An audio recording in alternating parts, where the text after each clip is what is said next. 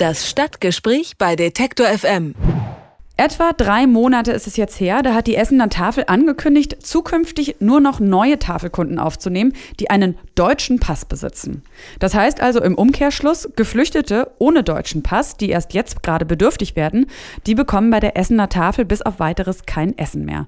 Eine natürlich sehr umstrittene Maßnahme, die auch ein riesiges mediales Echo nach sich gezogen hat. Dennoch, die Essener Tafel beharrt auf ihrer Entscheidung und bietet jetzt an, in Gesprächen eine langfristige Lösung zu suchen. Was es mit dem Auf Aufnahmestopp auf sich hat, das weiß mein Kollege Kaspar Weist. Hallo Kaspar. Ganz genau. Wunderschönen guten Tag. Auch heute hatte die Tafel theoretisch ja wieder Aufnahmetag, aber sie haben nur diejenigen neuen Kunden aufgenommen, die einen deutschen Pass besitzen. Wie hat sich das auf die Situation vor Ort ausgewirkt? Also gab es da jetzt Massenrandale und Proteste, was man irgendwie nachvollziehen könnte? Also ich glaube, das wäre übertrieben. Das stimmt so nicht. Grundsätzlich kann man sagen, den Effekt der neuen Regelung, den hat man heute Morgen schon gemerkt. Ich habe dazu vorhin mit einem Kollegen von der Lokalredaktion der Westdeutschen Allgemeinen Zeitung gesprochen und der hat mir bestätigt, ja, es wurden einige Migranten abgewiesen. Darunter waren auch ältere Menschen, die ja eigentlich zur Kernzielgruppe der Tafeln gehören. Also ältere Migranten quasi. Ältere Migranten, mhm. genau. Ja.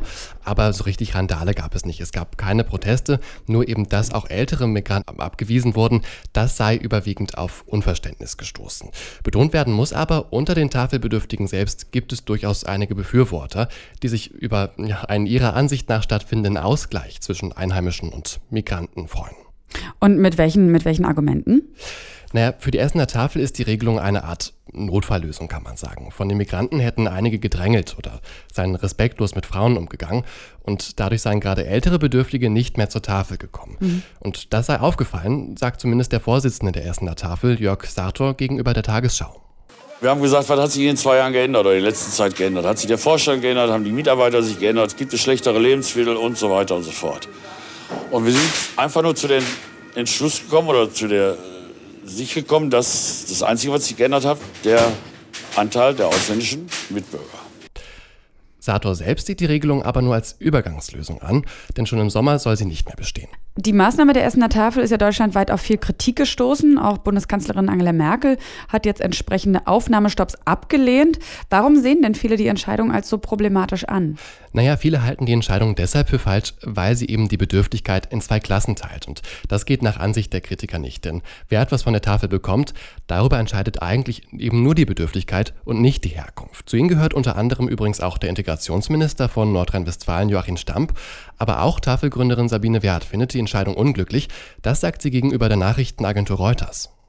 Wir können nur einfach immer wieder betonen, ähm, es gibt keinen Anspruch auf Lebensmittel bei Tafeln, egal in welcher Stadt. Das ist das Wesentliche. Aber es kann nicht sein, dass bestimmte Bevölkerungskreise ausgeschlossen werden aus der Möglichkeit, bei einer Tafel Lebensmittel zu bekommen. Wir haben, diese, äh, wir haben die Situation in Berlin auch schon gehabt, dass wir gerade im Höhepunkt der Flüchtlingskrise 4000 Menschen bei allen Ausgabestellen insgesamt mehr hatten. Wenn eine Ausgabestelle einen Aufnahmestopp verhängt, dann muss es für alle gelten. Es gibt aber auch unterstützende Stimmen. Die linken Fraktionsvorsitzende Sarah Wagenknecht beispielsweise sieht vielmehr den Staat in der Verantwortung, der die Situation bei den Tafeln verbessern soll. Es gab ja auch zum Beispiel den Vorschlag von der Journalistin Dunja Halali, die ja in äh, solchen Themen, sage ich mal, sich öfters auch sehr kritisch äußert, die gesagt hat, das geht eigentlich überhaupt nicht. Man kann in diesem Fall diese Diskriminierung einfach nicht vornehmen.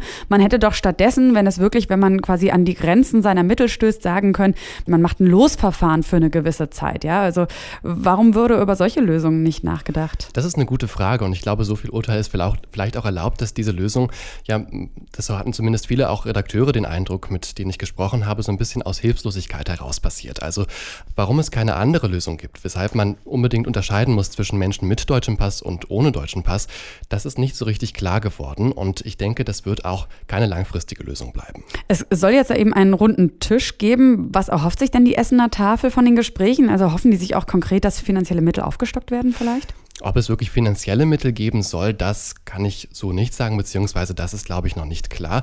An diesem runden Tisch, da werden erstmal einerseits die Essener Tafel teilnehmen, aber auch ganz viele Wohlfahrtsverbände. Und moderiert wird dieser runde Tisch äh, vom Essener Sozialdezernenten Peter Renzel. Der meinte zu mir, Ziel sei es vor allem diese Kernzielgruppe der Tafeln, also alte Menschen, aber auch Frauen mit Familien, alleinstehende Frauen mit Familien, wieder mehr zu der Tafel zu bekommen. Über den Aufnahmestopp von neuen Tafelkunden ohne deutschen Pass in Essen habe ich mit meinem Kollegen Kaspar Weiß gesprochen. Der hat heute ganz viel rumtelefoniert und sich eingelesen. Und äh, vielen Dank, Kaspar, dafür. Sehr gerne. Und wir bleiben natürlich dran und sind gespannt, wie es denn da weitergeht bei der Essener Tafel. Das Stadtgespräch bei Detektor FM.